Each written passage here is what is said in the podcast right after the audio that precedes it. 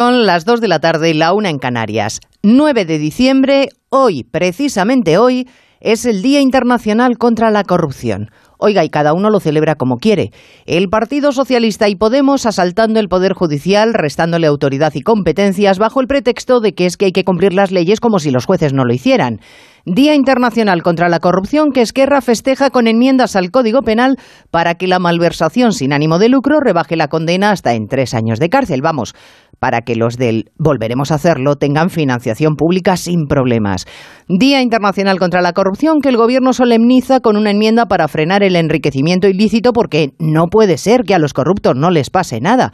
Miren, y nosotros que pensábamos que ya teníamos cientos de encarcelados por corrupción.